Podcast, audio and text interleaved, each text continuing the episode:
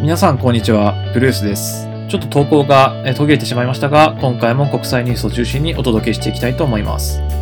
今回のニュースは、パキスタンにおいて大手のソーシャルメディアサービスがブラックアウト、遮断されるというニュースが飛び込んでまいりました。こちらをお伝えしてみたいと思います。参照はインドのニュースメディア、ウィオンのソーシャルメディアブラックアウト in Pakistan です。詳細についてお伝えします。And India recently imposed internet restrictions in some areas with the clear intention of curbing the flow of misinformation. Do you recall which country cried wolf the most? Pakistan. Islamabad hid its culpability in fueling social media hatred and accused India of clamping down on free speech. Now, as Islamabad radicals, Islamist radicals rather, try to take Pakistan hostage, the Imran Khan government has exposed its own hypocrisy, and no comparisons can be drawn here with India. This afternoon, all social media platforms and apps were shut in Pakistan. まあ、こちらウィオンでお伝えしているニュースだと、えーパキスタン政府が、えー Complete Blocking of Social Media Platform と題して、Twitter、Facebook、WhatsApp、YouTube、Telegram といったソーシャルメディアサービスを、現地時間4月16日の11時から午後3時までブロックするという命じたという話になります。まあ、ウィオンでも impose the ban としているので、政府がバンを命じたという話です。で、なぜこのバンしたのかという話なんですけども、この背景にあるのは、まあ、政府側からの意見によると、えーパキスタンの国内で、まあ暴力的なテログループがえー SNS を介してえー活発に活動を行っている。まあ、それを取り締まるため、また、暴力的な抗議活動を収めるために SNS をバンしたということのようです。で、パキスタンでは今週の初めにですね、イスラム教団体テリキ・ラバイク・パキスタンという団体のリーダーを逮捕して、同組織の活動を禁止しています。まあ、かなりパキスタン国内情勢ちょっと荒れているというか、いろいろテロと、テロとか、デモとかが起きていて、なかなかあの難しい問題に直面しているようなんですけども、この命令自体は先ほどの11時から3時までというふうになっておりますが、なのでもう18日になっているので、すでに SNS はもう解除されていると思われます。ただ、まあ、混乱はもっとデモとか続いていくと思いますので、まあ、こういった動き、政府の強権的な SNS を閉じようとかっていう動きは今後さらに広がっていくというか行われていく可能性もあるというふうに示唆しています。で、パキスタンは過去に一時的に国内の電話回線を遮断したことはあるんですけども、今回パキスタン政府が国内のソーシャルメディアを全面的に禁止したのは初めてだということです。で、一部の活動家からは、パキスタンがあまり説明せずに極端な措置を取っていると述べています。で、なぜパキスタンで今デモが行われているのかについては、これちょっとフランスですね、エマニュエル・マクロン氏大統領の、まあ、イスラム教をめぐる発言に対する抗議デモが、えー活発化していると思われます。まあ、なので結構イスラム教で原理主義とか、あの、かなり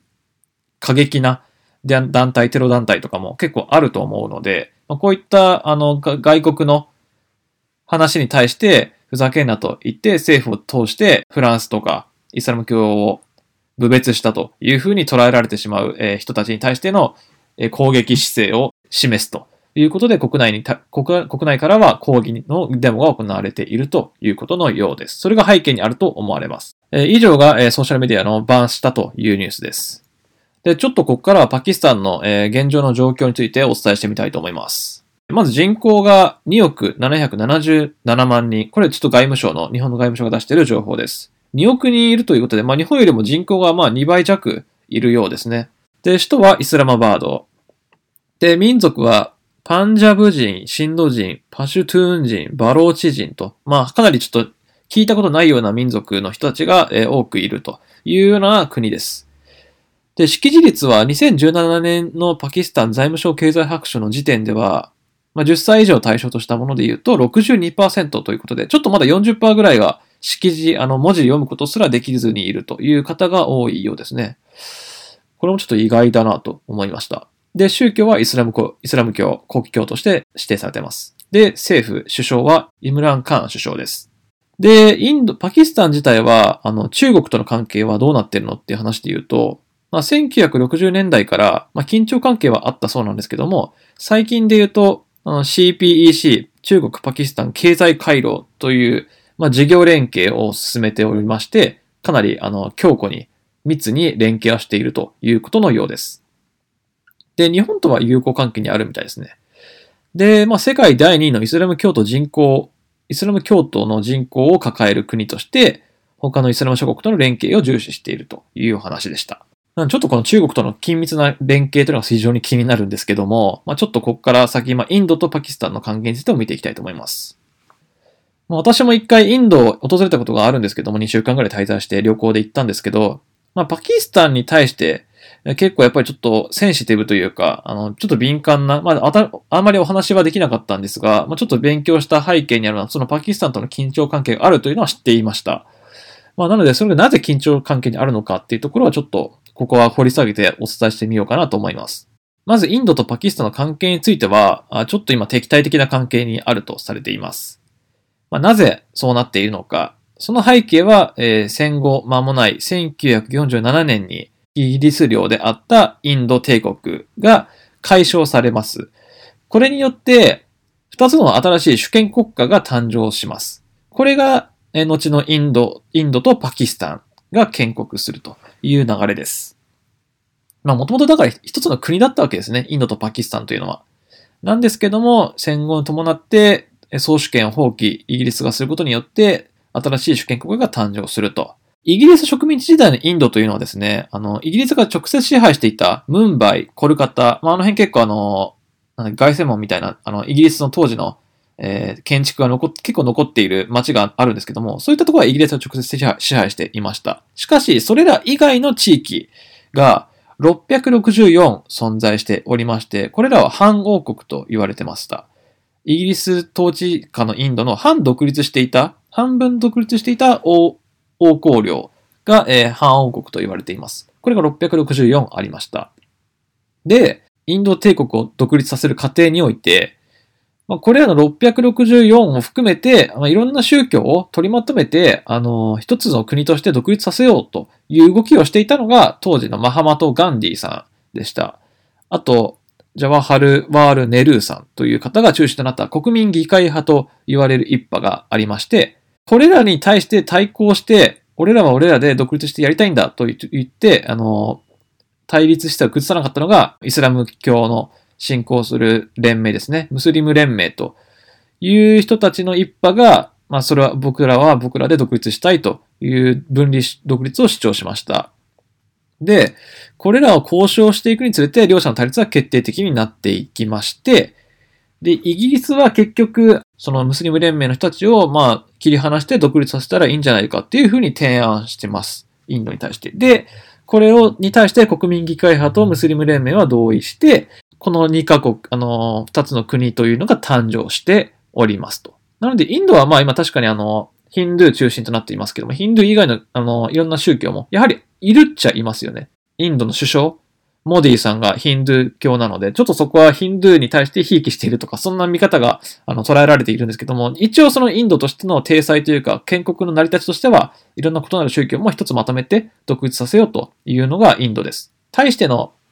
パキスタンは、まあ、ムスリム連盟を母体というか、系譜としてますので、まあもう完全なるイスラム教国家であり、イスラム教以外は認めないというような結構、まあ過激というか、